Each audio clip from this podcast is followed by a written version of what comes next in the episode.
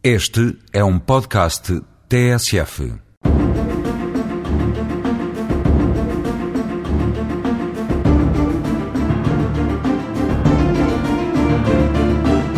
A resolução requerida pelo trabalhador funda-se em comportamentos culposos de entidade patronal, violadores de direitos daquele,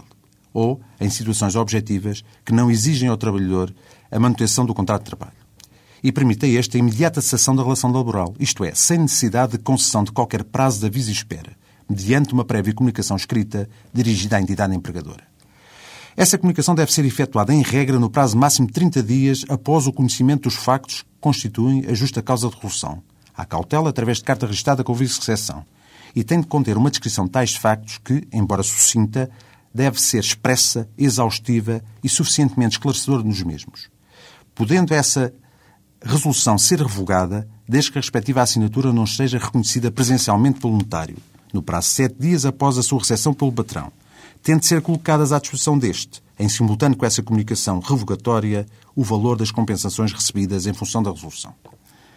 Constitui designadamente justa causa culposa de resolução pelo trabalhador a falta do pagamento pontual do salário, a aplicação de uma sanção disciplinar abusiva, a omissão culposa de condições de segurança, higiene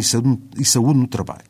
e ofensas à integridade física ou moral, liberdade, honra ou dignidade do trabalhador.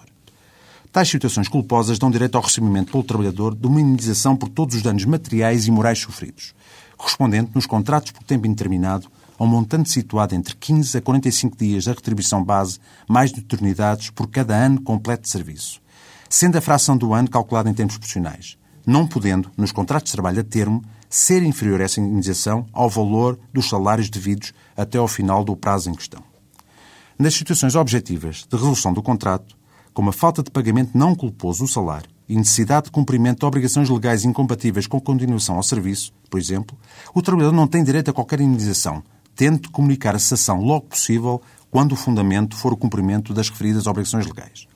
Caso a resolução em causa venha a ser declarada ilícita pelo Tribunal, em ação que tem obrigatoriamente de ser proposta com esse fim pelo empregador num prazo de um ano após a data daquela, o trabalhador tem de indemnizá-la em montante mínimo idêntico ao da violação do prazo de aviso prévio na denúncia que aqui se aplica por remissão.